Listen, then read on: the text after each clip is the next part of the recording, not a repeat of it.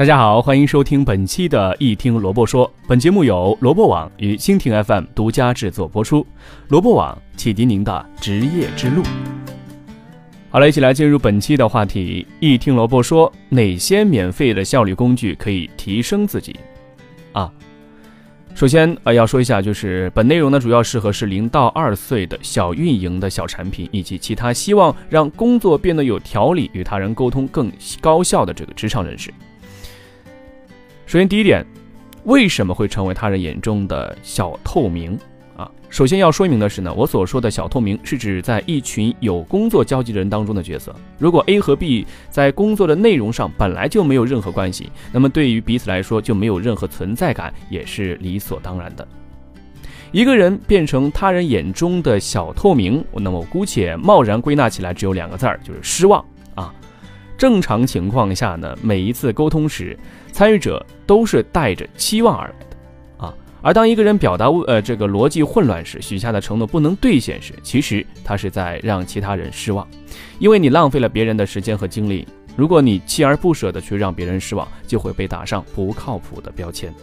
没有人愿意跟不靠谱的人合作，渐渐的，自然就会被这个把不靠谱的人当成了小透明。如果说不想当小透明，那需要哪些能力呢？首先，第一点是逻辑思考能力。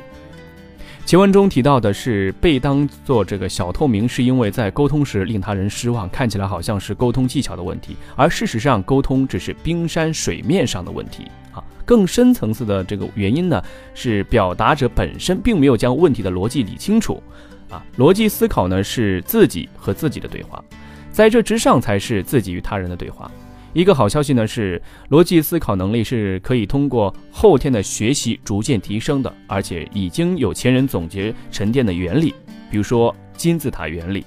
时间管理四项法则等等等等啊，不再展开这里啊，感兴趣的话可以自行查阅和运用。那么关于不想当小透明的第二个这个能力的运用，就是面对面向对象的沟通能力。解决了自己跟自己对话的问题之后呢，就来聊聊跟他人对话的问题。啊，再次重申，训练表达能力一定要以逻辑思考能力为前提，否则呀，学再多的说话技巧也只是建立在啊空中楼阁而已。衡量表达能力的标准呢，只有一点：对方在多大程度上准确接收到了你想要传达的信息。工作以来呢，呃，让我觉得最受益的、最有效的沟通方法，是从我的这个呃领导那边学来的面向对象的沟通方式。解释起来非常简单，就是你沟通对象是谁，你就要选择什么样的方式与他沟通，从对方能接受的角度，而不是自己传达的角度出发，那么往往事半功倍。但其实呢，这条原则如果说展开的话，也是这个够单独写一篇文章，并且啊需要建立呃在你对对方了解的程度上。但是下次沟通的时候呢，在心中默念面向对象的沟通方式呢，这句咒语总是没有错的。第三点。管理自己和他人的能力，管理自己主要是时间的管理。短期来说呢，能列出详细明确的这个 to do 项啊；长期来说呢，能建立个人的呃这个目标，并且一步步的达成啊。再说管理他人的能力，这里并不想聊这个作为领导者和如何管理下属，而是作为职场人该如何管理和打交道的其他同事啊，甚至包括如何管理你的老板。就像产品经理抢研发资源一样啊，资源永远是不够用的，在任何环境都一样，争取资源只是第一步，而且往往是项目本身的优先级决定了资源的分配。但是如果呃管理争取到的这个资源才是考验一个能一个人能力的地方啊，如果你的团队呢有制度管理啊，每有制度管理好每一个成员也许会好一点。但是我的经验呢是百分制的话，依靠制度有希望达到百八十五分，若想达到一百分或者是一百二十分，很多时候依靠的是人。第三点，有哪些效率工具可以帮助我们提升自己的能力呢？工欲善其事，必先利其器。以下工具呢，是我调研了身边若干一到五岁的运营和产品经理后啊，啊归纳筛选的这个呃筛选输出的啊。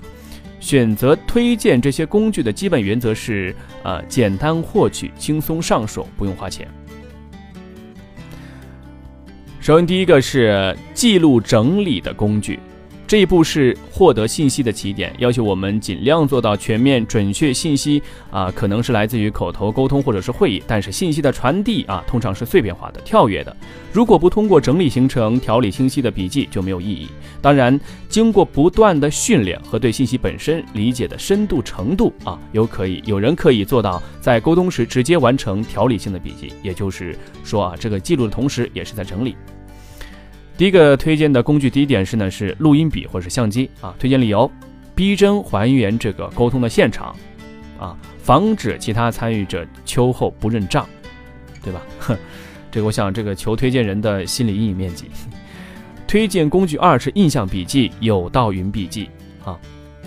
那么推荐理由呢？想什么时候记呢，就什么时候记。网上信息也能是一键保存，对吧？呃，就像随身这个带着笔记本一样，而且呃归了这个归档管理方便，支持啊，而且它同时还支持多端同步，电脑记录的，手机也能查看，反之呢也是一样啊，支持分享还协同工作。推荐的工具第三个呢就是百度云网盘啊，推荐理由呢是文件上传网盘需要时随时可以下载，不用背着电脑累成狗啊，支持公开分享和私密分享。第二个就是时间管理工具。你经常加班啊，如果是你经常加班的话，偶尔会因为某个重要的这个呃项目加班，并没有什么不好。但是如果加班变成一种常态，那么不是你出了问题，就是团队出了问题。所谓时间管理，其实本质上是目标管理啊，没有目标的消耗时间是没有意义的。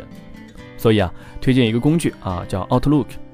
啊，推荐理由呢是，如果只把 Outlook 当做收发邮件的工具呢，我觉得太可惜了，因为它的时间管理功能真的是好用到爆。要知道，职场人啊，很多的时间都是花在开会上面，而 Outlook 的发起会议功能呢，可以同步到日历中。那么日历的这个时间管理单位呢，精确到了每半个小时，通过日这个日历的呃日周月模块，就能轻松的看到自己呃在时间上都花在了哪里啊。另外也可以。呃，自己在日历中编辑计划，有冲突的事项也能一目了然。